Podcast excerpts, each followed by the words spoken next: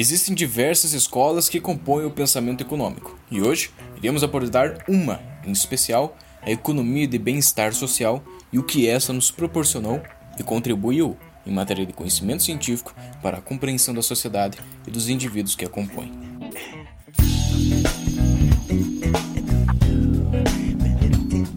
Sejam bem-vindos ao podcast Na Mesma Moeda, o podcast que te ensina economia no seu dia a dia. Este que vos fala é o Zanin e esse é o quinto episódio Economia de Bem-Estar Social.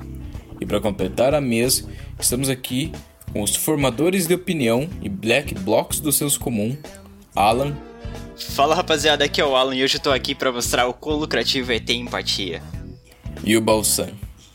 E aí galera, aqui quem fala é o Balsan, diretamente do planeta Home Office. E eu quero só dizer para vocês, só saiam pra rua para fazer o certo. E está constando nesse episódio nosso colega de classe, Guilherme Kuhn. Opa pessoal, beleza? Aqui tem, quem tá falando é o Guilherme Kuhn. Bora fazer que nem os franceses fazem até a fogo em carro de político. Isso provavelmente não vai aumentar o bem-estar social, mas com certeza pode aumentar o meu bem-estar pessoal. Cara, por falar em político, eu lembro que há um tempo atrás eu vi uma manchete de que os cidadãos da Ucrânia estavam pegando os políticos deles e colocando na lata de lixo, Mano, literalmente. É Ucrânia, é Ucrânia, mas com certeza que é Ucrânia ou Rússia que tá saindo essas Ah, é. coisas. Mano, mas aí é o certo, né, mano? É Jogar certo, política é na lata de lixo não tá, mais que a obrigação moral da, Mano. população. Os caras. pode ser reciclado, velho. Meu Deus do céu, velho.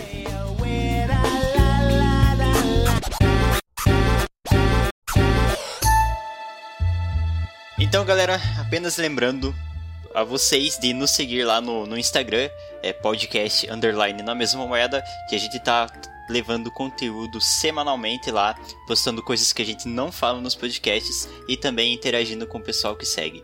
Então recomendo que sigam.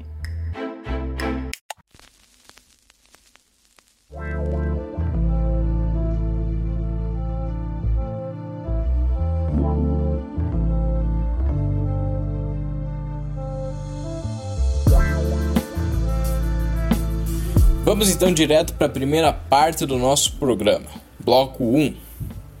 Economia de bem-estar. Ela é um ramo da economia que usa técnicas microeconômicas para determinar simultaneamente a eficiência alocacional. Se você não entendeu o que eu disse, perdão, é porque eu estou usando aqui o, o, o jargão economês. Depois o Alan explica pra gente o que, que isso significa, afinal foi ele que escreveu no roteiro.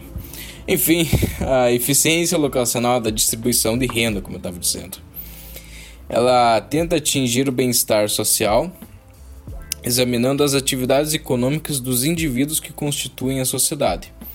O que vem de encontro, portanto, com um momento delicado que a gente está passando principalmente no que diz respeito à tomada de decisões governamentais, também políticas públicas e o escambau. né? Elas afetam diretamente no bem-estar da população.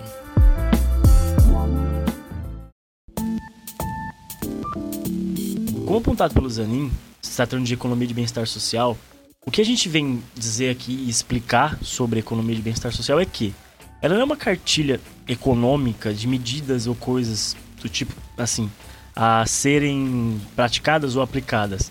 Ela é mais um entendimento ou uma ideia de que a gente deve começar a pensar a sociedade é, como um todo e incluir todos os, os, os agentes dessa sociedade, as camadas mais sensíveis, para que a gente possa garantir que a base possa prosperar e a qualidade de vida de todos os agentes dessa economia possa melhorar em um certo sentido.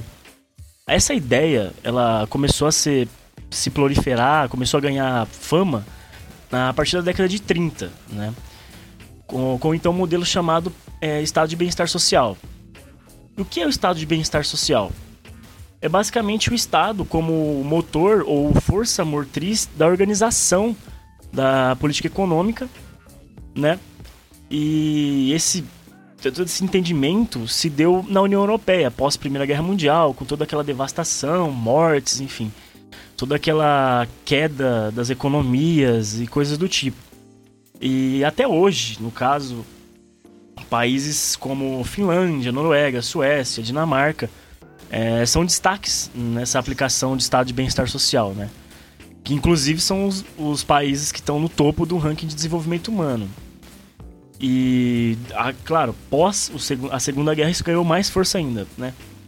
É, houve uma, a Segunda Guerra Mundial entre 30 e, e 45, né? E isso se fez mais necessário ainda porque as pessoas começaram a ter por entendimento que a economia não era só produzir, não era só é, necessariamente acumular, acumular capital, mas sim distribuir riqueza e garantir que as pessoas tenham acesso a essa riqueza ou a essa, a essa distribuição de renda, por assim dizer. Para sintetizar a introdução que o Zanin fez e mais essa informação que o Bolsa acabou de passar, você, ouvinte, precisa entender os dois lados da vertente desse pensamento econômico. Um deles é a eficiência econômica, que tem a ver com a eficiência alocacional que o, que o Zanin falou, ou seja, são as questões ligadas à produtividade e o quão bem lidamos com os recursos escassos. E o outro lado é a distribuição de renda, que é basicamente garantir que os resultados da produção possam ser aproveitados de forma justa. E esse é um conceito normativo. E como eu não, tô, não tenho nem paciência para perder tempo discutindo, eu já vou deixar claro no começo. A distribuição de renda não é tirar dos ricos para dar aos pobres. Isso seria redistribuição. Então, a distribuição é, em tese, apenas retirar os fatores que limitam o acesso a uma vida no mínimo adequada para até mesmo as classes mais, em português simples, lascadas. Ou seja, não é aplicar a política do Robin Hood. Então, bora lá pro bloco 2. Solta a intro, Sam. Uh, ok.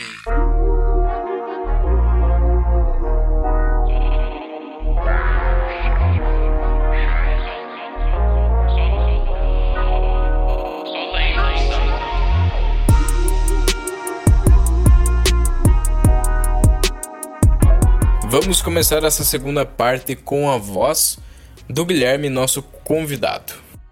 Então, a instabilidade econômica, ela está muito ligada ao bem-estar social como um todo.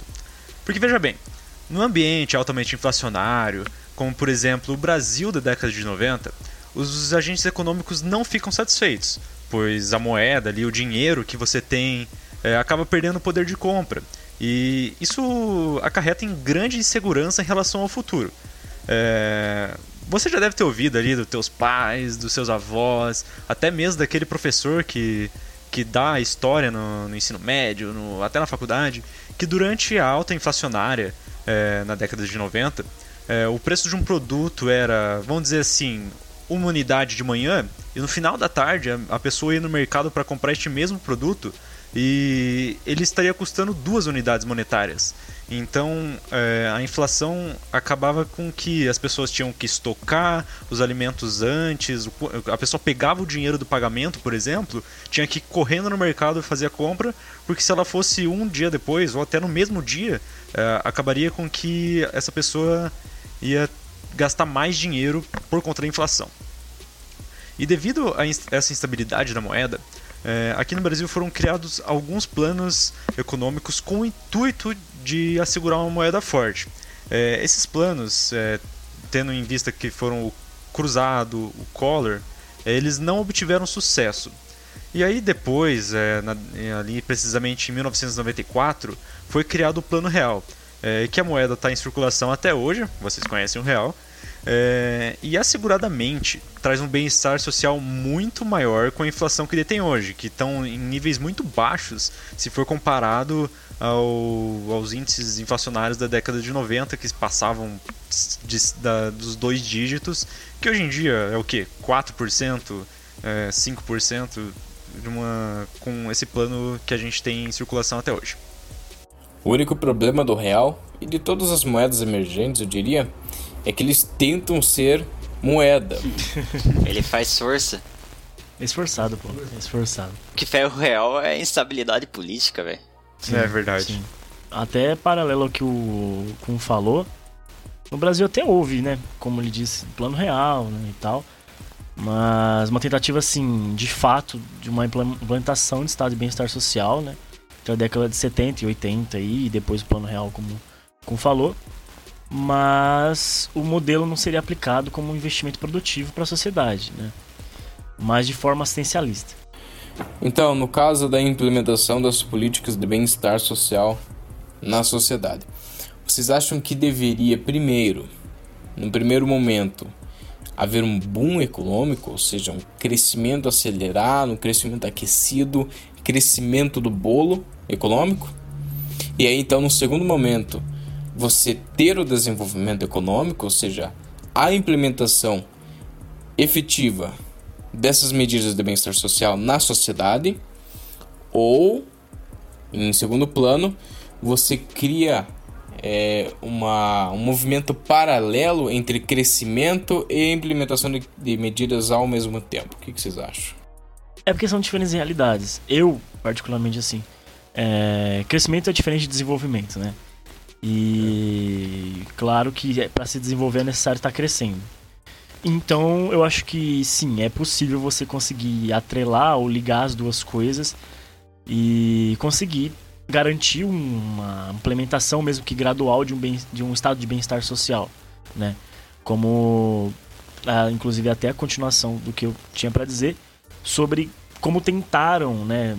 Muitas vezes tentaram essa implementação de estado de bem-estar social e o que mais chegou próximo dela foi ali no governo Lula, sabe? Com a com o crescimento, aproveitando, claro, o momento do mundo, né? Que o mundo tava bem, que tudo tava dando certo, tinha capital, tinha dinheiro entrando, tinha recurso, a, a infraestrutura estava subindo, a condição e o acesso à riqueza, o acesso à distribuição de renda por parte dos brasileiros estava aumentando gradualmente, saca?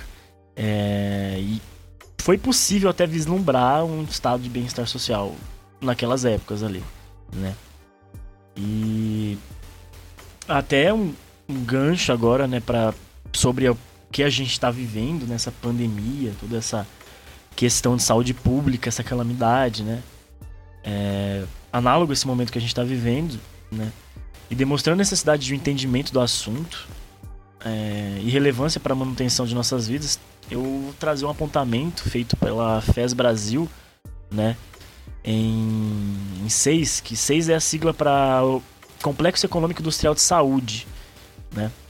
Que basicamente é existe, existe um, um, grupo que estuda e que desde 2000, no caso, quando esses seis foi formado, né, essa ideia, é, eles traçam uma relação é, indissociável entre saúde e desenvolvimento. Né? Eles perceberam que pra, é necessário, se faz necessário, é essa noção de que a população precisa estar saudável. Isso é meio que lógico, na verdade, né?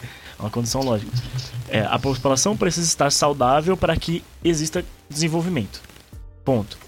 É, a, então a saúde é uma é algo endógeno nessa, nessa questão, né? Ela considera o sistema de saúde e de produção e de inovação relacionado com a parte é uma parte indissociável de um padrão de desenvolvimento.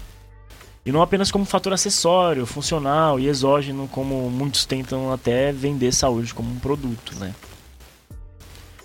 Então, é, o Carlos Garabois Gadelha, né, que é o responsável pelas pesquisas desse, dessa FES Brasil aí, né, se relacionando ao CES, aí, Complexo Econômico Industrial de Saúde, ele critica né, é, a maneira atual com que muitos pensam sobre saúde.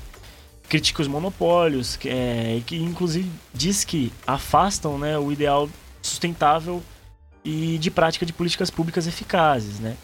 Ele alega que tem umas frases dele aqui, eu posso estar tá lendo agora. É, ele diz principalmente assim, até deixei em maiúsculo aqui, ó. Temos que aprender um novo padrão de política pública, que ao mesmo tempo seja sistêmico e comprometido com as demandas de nossa sociedade para garantir o bem-estar. Os direitos sociais e o direito à vida não apenas cabem no PIB, mas são parte essencial da solução, constituindo uma alavancada para a superação estrutural da crise.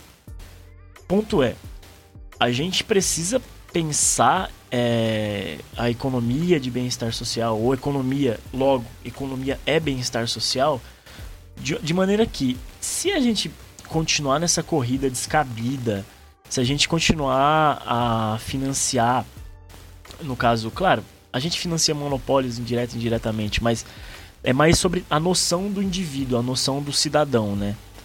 É, de, que, de entender que além de saúde ser um direito básico, você deve cobrar dos seus representantes, você deve cobrar de, das pessoas, inclusive, de que se exista uma integração maior. O Brasil, cara, eu tenho uma opinião pessoal no caso, né? Não necessariamente todos aqui da mesa concordam com isso, mas eu sou uma pessoa que gosto muito do SUS, saca? É, com todos os erros, todas as falhas, todas as tudo que o SUS não proporciona e até proporciona de mal-estar para as pessoas com a demora e coisa do tipo. Mas o SUS é uma, uma ideia para mim genial, saca? É uma rede que unifica toda a saúde brasileira e cadastra todos os cidadãos de maneira gratuita e dá acesso a todo cidadão através do recolhimento de impostos, enfim, coisa do tipo. Mas é claro, é uma ideia a ser trabalhada, né? E garante com que todos tenham acesso à saúde, saca? Mesmo que às vezes não de maneira digna, mas é algo a ser trabalhado. Como são outras políticas públicas é, de promoção assistencialistas aí, como temos o Bolsa Família e coisas do tipo, né? Acredito que são políticas públicas que têm suas falhas, são políticas públicas que têm seus problemas, né? Como toda política pública, imagino. Tem países desenvolvidos ali que nem tem, né? Inclusive, a gente é. O nosso sistema de saúde é o maior do mundo, para se ter ideia. Mesmo, claro, com todas essas externalidades negativas. Mas tem países aí que. Enfim. É, se espelham no Brasil se tratando dessa, nesse ponto do SUS ou do Bolsa Família como maneira de se promover uma melhor, melhor política de bem-estar social. Alguém aqui quer cancelar o Bolsa? Mano, é, ó, o que eu penso em relação a isso, por exemplo, na questão do, do Bolsa Família, é uma política assistencialista que a longo prazo ela não parece ter, ter tanto efeito positivo assim. Porque só isso não é o suficiente. Ou até então, a questão do SUS, é, eu entendo que ele é bom, só que levando em conta o potencial que a gente teria, por exemplo, de uma parceria público-privada na, na saúde, já tem, teria um potencial, em teoria, muito maior do que o SUS tem hoje. Só que, claro, a gente tem que depositar as falhas do SUS de novo em relação a muita questão política, porque é, quando você muda um plano de governo e muda a forma como uma, uma política pública é aplicada a cada quatro anos, a longo prazo é impossível ser eficiente. Eu, eu acredito nisso. Se for parar pra pensar, a, gente, a nossa Constituição é de 88. É, só dois presidentes terminaram o mandato. Se eu não me engano. O resto tudo sofreu, sofreu impeachment. E então, tipo, é de pensar assim, eu falo mais como ideia, né? Bolsa Família e SUS. Por exemplo, é, eu, sou, eu sou totalmente favorável ao Bolsa Família no sentido de que existem pessoas, é, e para isso que existe a política de bem-estar social, é, não necessariamente é algo de comunista ou algo de. É coisa de gente, de pensar no indivíduo, né? É co... economistas sérios que elogiam o programa Bolsa É, não, é, assim, a, a gente sempre resolveu, é, recebeu muito elogio por conta do Bolsa Família, claro, com todos os problemas e falhas do sistema, coisas do tipo.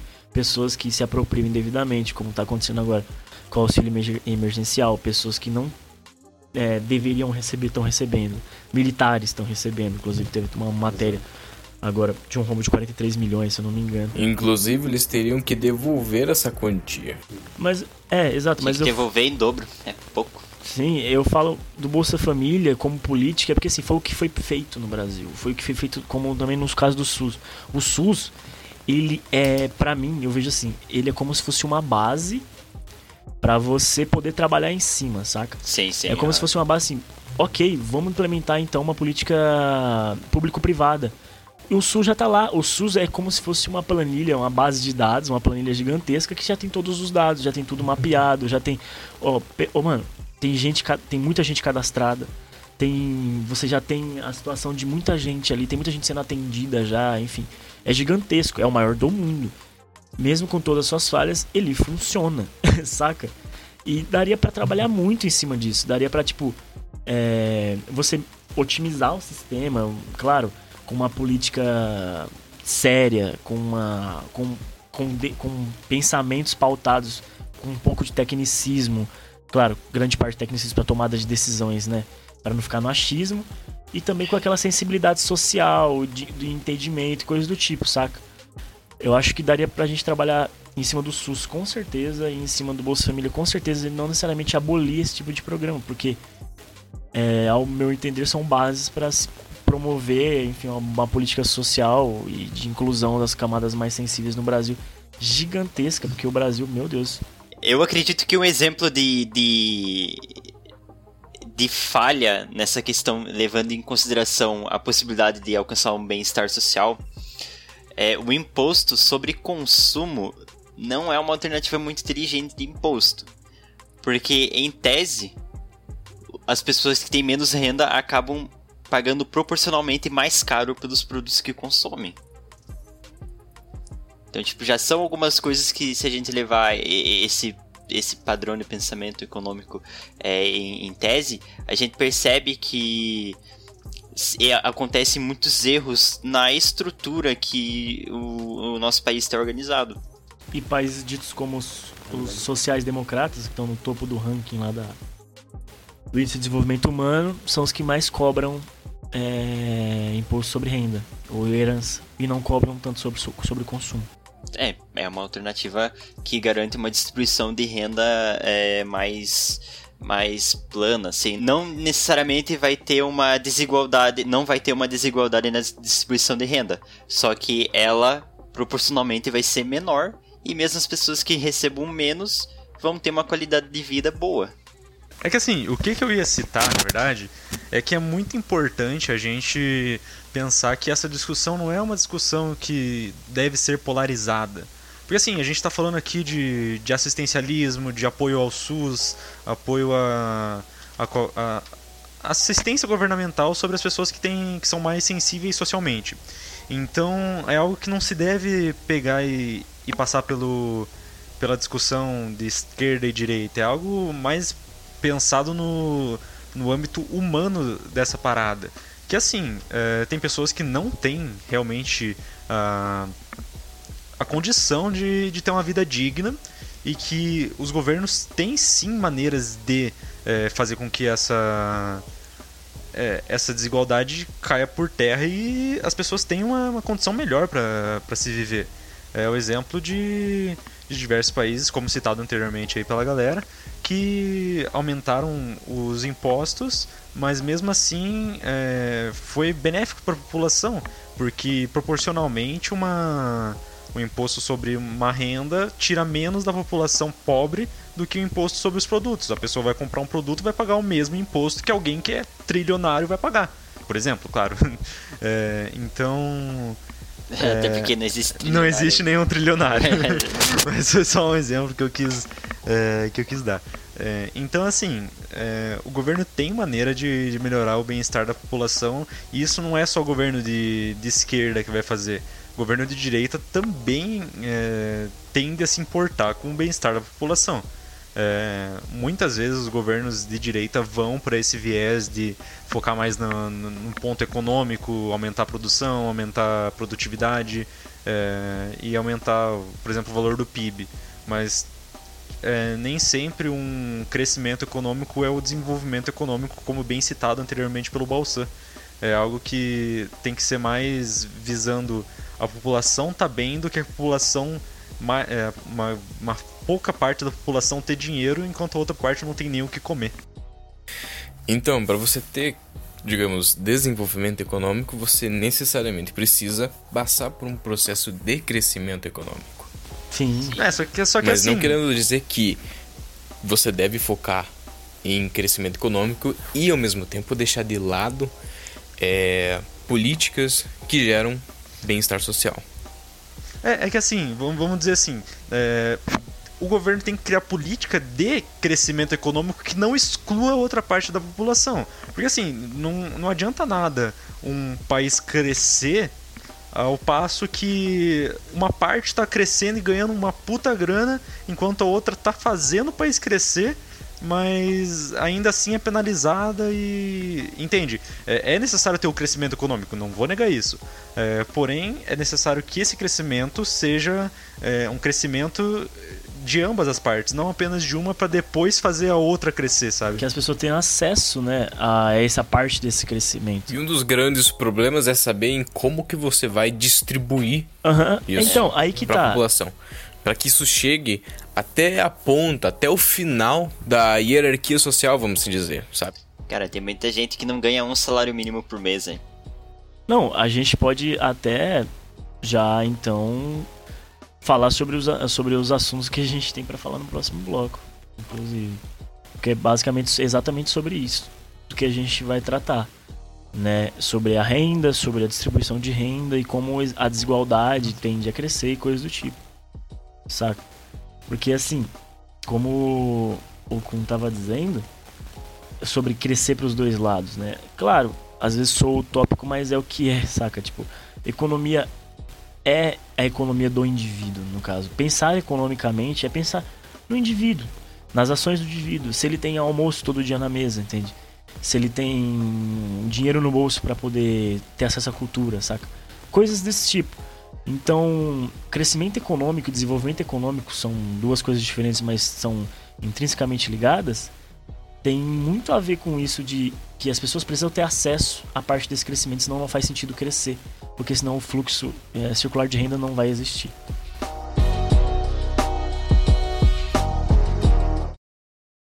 Vamos então para o último bloco.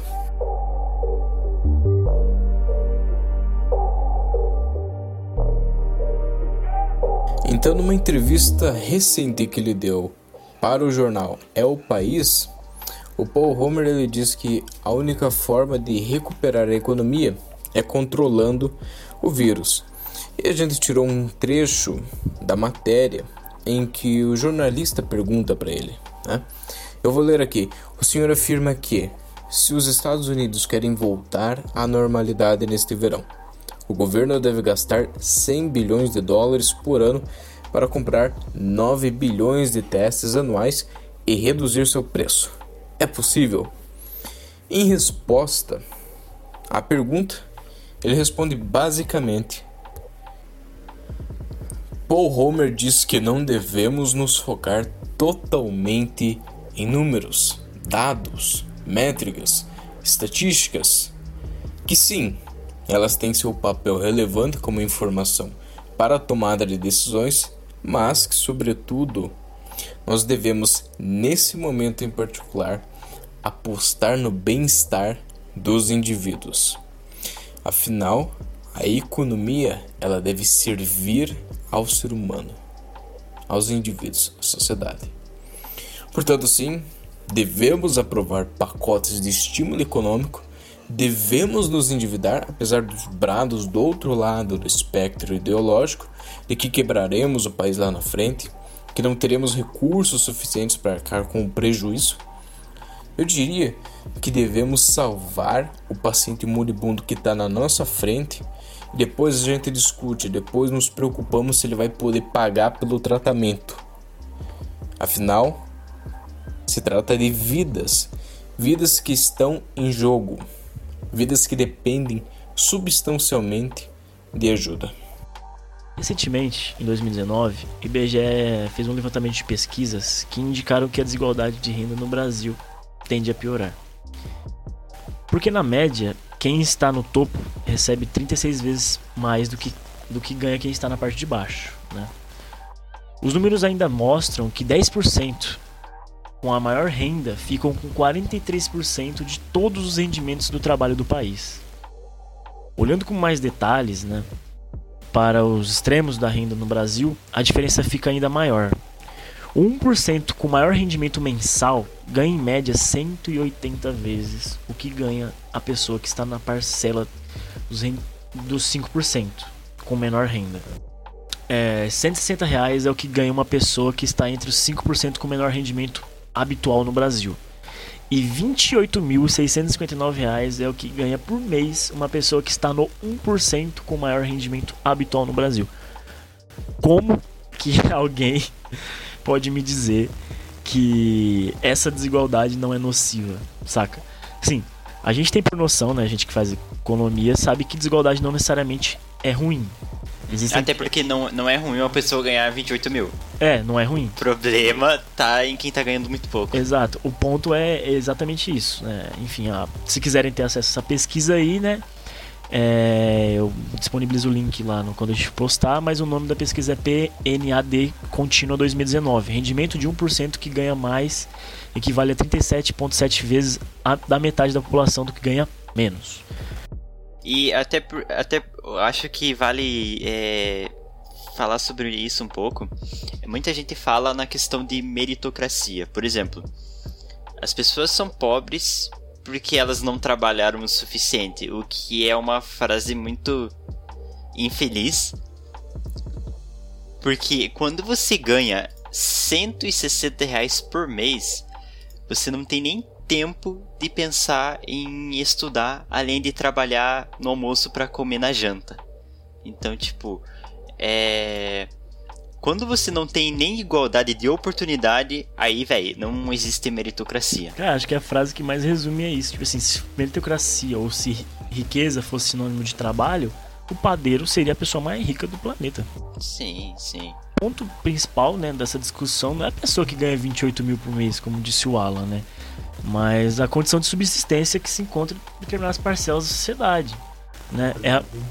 Exato, é a promoção da ideia bem... do estado de bem-estar social vem de encontro, né? Vem de encontro com isso tudo, né?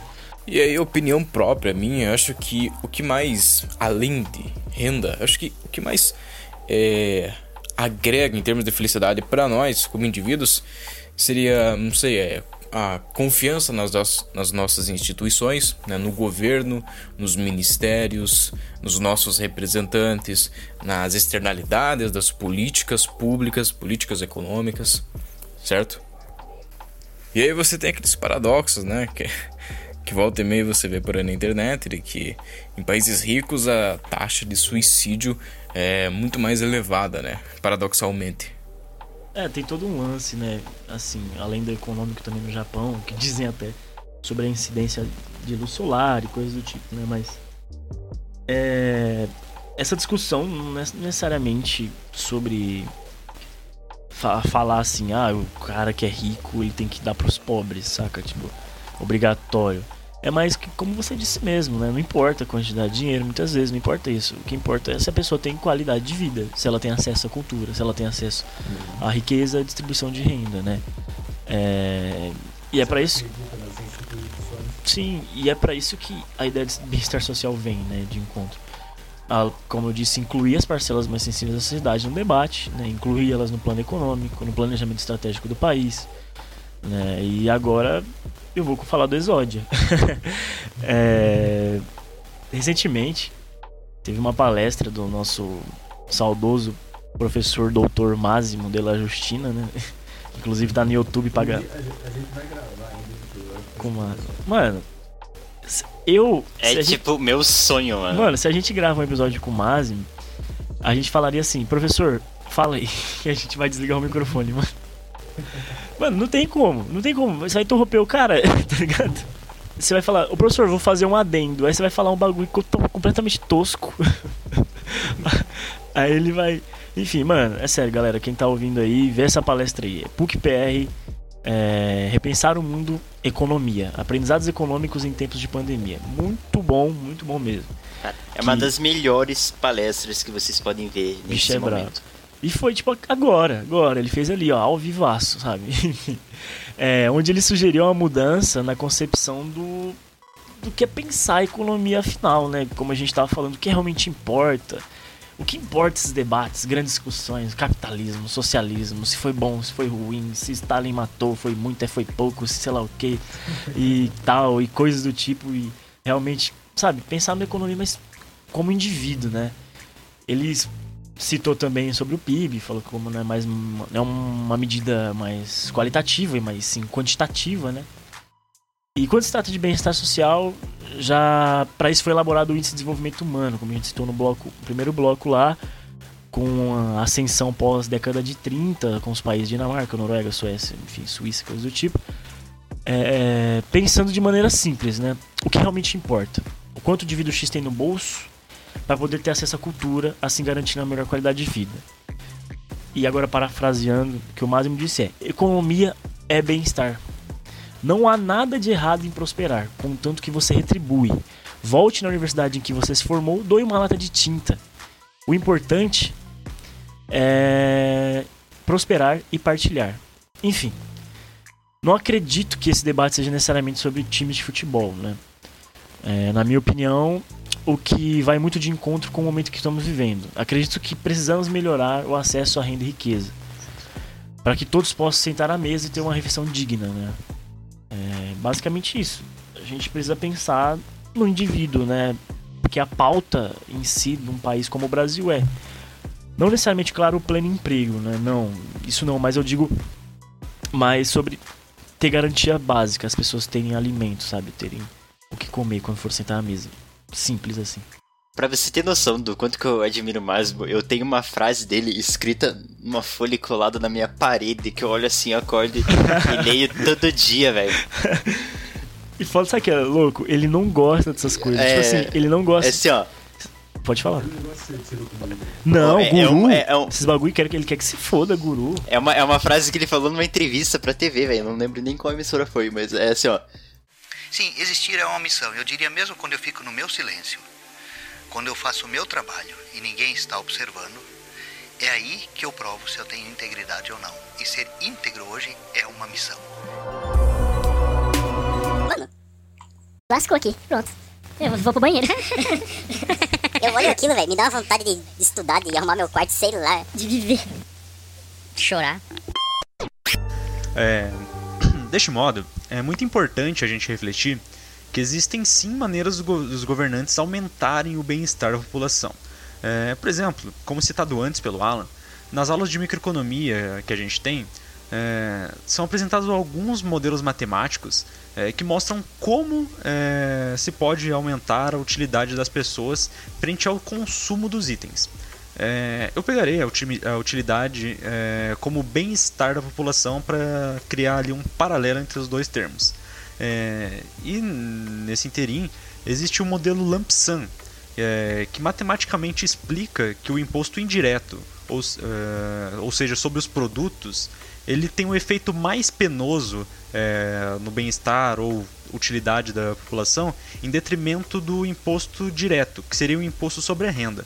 Ou seja, é, o governo taxar é, diretamente e colocar imposto sobre a renda da pessoa vai fazer ela se sentir menos infeliz do que se fizesse se fizer isso sobre os itens consumidos no mercado, por exemplo.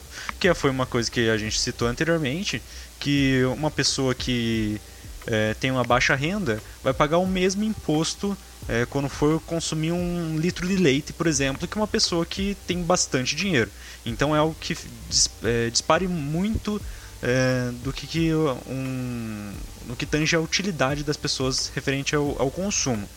E, e aqui no Brasil, por exemplo, a gente tem um imposto sobre os produtos e Sim. tem imposto Mano, sobre a você renda. vê então, até a que. toma- É, desculpa interromper, mas você vê que matematicamente o imposto sobre consumo é uma bosta.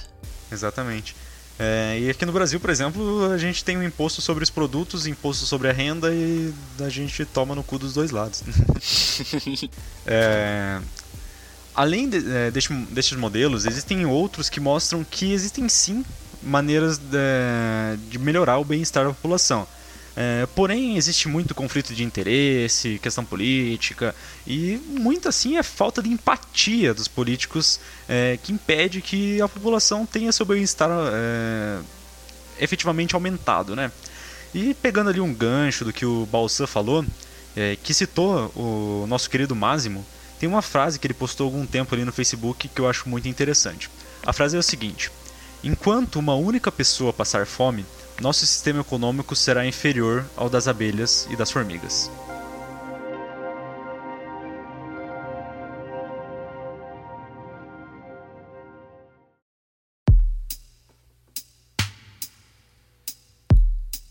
Muito bem. E de tudo que falamos aqui neste episódio sobre desigualdade, meritocracia, políticas públicas, enfim, vamos terminar o episódio com uma lição de moral. Eu lembro que quando a gente tava indo comer um dogão na frente da PUC, o melhor dogão inclusive, né? A gente foi ali, pediu cachorro quente, aí todo mundo já tava comendo, todo mundo já tava com o dogão na mão. E aí chega um, um morador de rua, né? Ele chegou próximo de nós, ele abordou, não sei se abordou cada um de nós, mas ele abordou assim a nossa rodinha e perguntou se cada um podia dar um, um trocado para ele comer, porque ele tava, ele tava com fome. Né? E ele foi, perguntou para cada um, levou um não de cada um, inclusive de mim, né? E isso quando a gente já tava quase indo embora, eu não me esqueço que eu tava com meu dogão na mão, né? Com meu cachorro quente na mão. Eu vi esse morador de rua ir até o lixo daquela barraca de cachorro quente, pegar um pão dali de dentro, né? E comer. Comer do lixo, né? O cara olhou para mim, deu de ombros e foi embora. Então, enquanto uma única pessoa passar fome de maneira sistemática, nosso sistema econômico será inferior aos das formigas e das abelhas.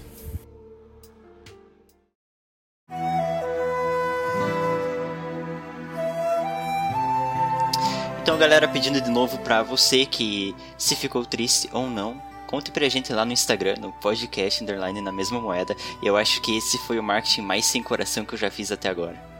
Então, eu ia me despedir aqui, é, falando um tchau, obrigado aqui, com um tom alegre, mas é isso, né? Sem condições, então adeus aí, galera. E olhem pro próximo, por favor, que essa, essa crise não tá fácil. Eu me despeço aqui de vocês, galera. E é aquele negócio, né? Um, em tom triste. O negócio é ter empatia. Acho que é o mais importante. É ter empatia e pensar nos outros. E eu também tô saindo aqui, galera. É, Lembre-se que quando você tem empatia, quando você ajuda o outro, é, você vai acabar lucrando por tabela. Falou. Então é isso, obrigado a todos aqueles que ouviram esse podcast até o fim. Eu confesso que este foi o episódio mais bad, com a vibe mais bad que a gente já gravou. E é isso. Aqui o Zanin e a gente se vê nos próximos episódios. Até mais.